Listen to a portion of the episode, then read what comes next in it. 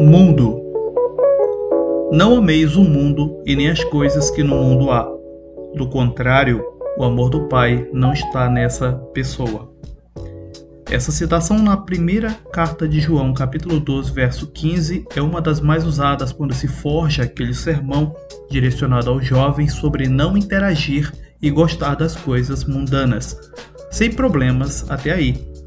A problemática de tal advertência começa quando o pregador, pastor ou quem estiver fazendo uso desta verdade cita como mundana coisas que nem aparecem nesse verso Veja como o restante do texto aparece nos versos 16 e 17 de 1 João capítulo 2.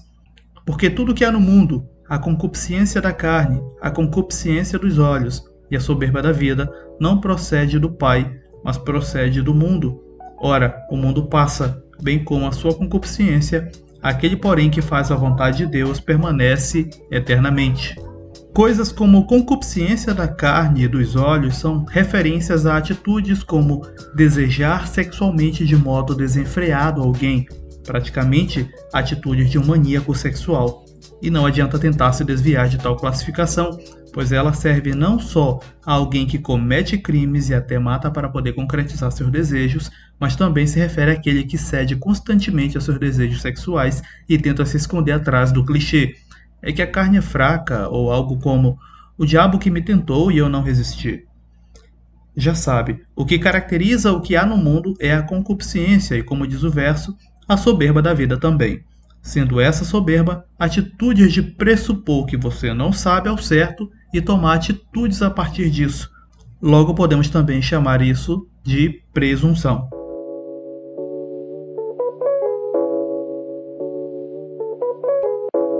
Enfim, o mundanismo tem suas bases em tais coisas.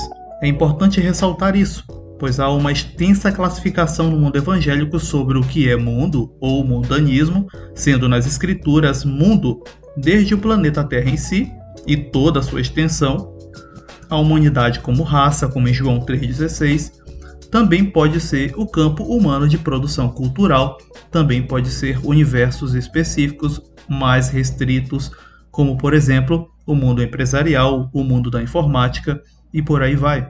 Quanto mais tradicional a denominação, mais há uma dilatação no que significa mundo.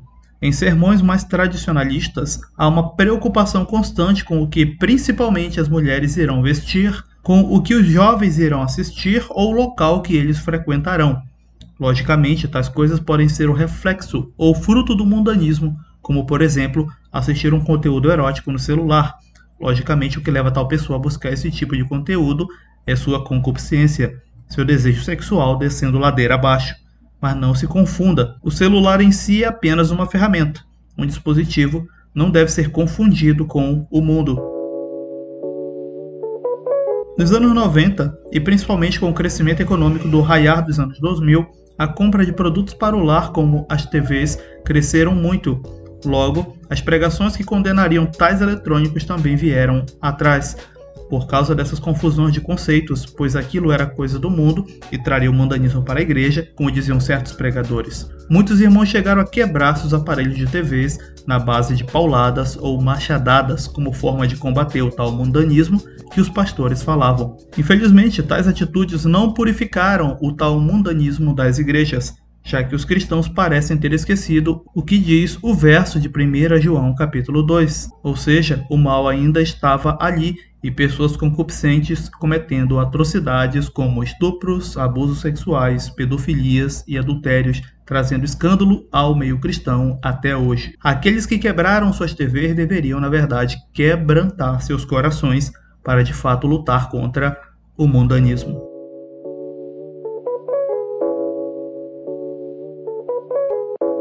Com a guinada para um conservadorismo militante no país, temos cristãos acreditando que irão fazer do mundo um lugar com posturas, mentalidades e cultura cristã, quando não encontramos nas Escrituras tal ensino ou ordem do Senhor Jesus para assim fazê-lo.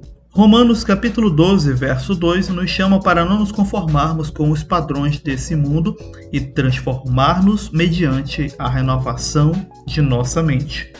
O verso em nada diz que devemos influenciar o mundo com valores cristãos ou transformar o mundo, mas transformar a nós mesmos. Entenda, por mais que pareça uma missão nobre tentar fazer o mundo ter valores cristãos, é uma missão em vão, pois ela não foi ordenada por Cristo e o mundo sempre será tal como é, desde a queda. Não devemos tentar modelar o mundo para um ambiente que seja amigável ao cristão, pois nossa pátria não é aqui e por isso toda a nossa energia deve ser gasta em apenas divulgar o Evangelho de que o reino de Deus é chegado e aquele que vem a Cristo passou da condenação para a vida, como diz em 1 Pedro 2, 11 e Filipenses 3, 20. Ideologias políticas, técnicas de evangelismo ou programas para espalhar ideias conservadoras não podem domar o mundo e suas concupiscências como se ele fosse um cavalo selvagem e que daria para montar, pois ele já está no controle do maligno, como diz na primeira carta de João, capítulo 5, verso 19. Bem, é isso, meus irmãos, sobre o tema mundo. Esqueça a ideia de que roupas são do mundo, música do mundo, algo mais assim. Isso são superficialidades. Essa classificação ser do mundo foi usada por muito tempo para que na base do medo ou do constrangimento as pessoas não se distraíssem em frente à TV e aí não fossem até o templo, até o culto, e assim como também outras coisas que poderiam ser de distração. Mas lembre-se, certo tipo de conteúdo aconselho evitar, não por ser algo do mundo, afinal tudo está no mundo. Nós estamos no mundo, embora não sejamos do mundo, pertencemos ao mundo. E sim evitar por uma questão de bom senso. A roupa sensual, o conteúdo pornográfico e assim você pensar muito mais naquilo que é do alto, né, e não nessas coisas daqui do de baixo, né? E eu sei que você é inteligente o suficiente para entender isso. Se despede aqui seu irmão David Brito, orando para que o Senhor abençoe você, guarde a sua família e até um próximo minicast. Graça e paz.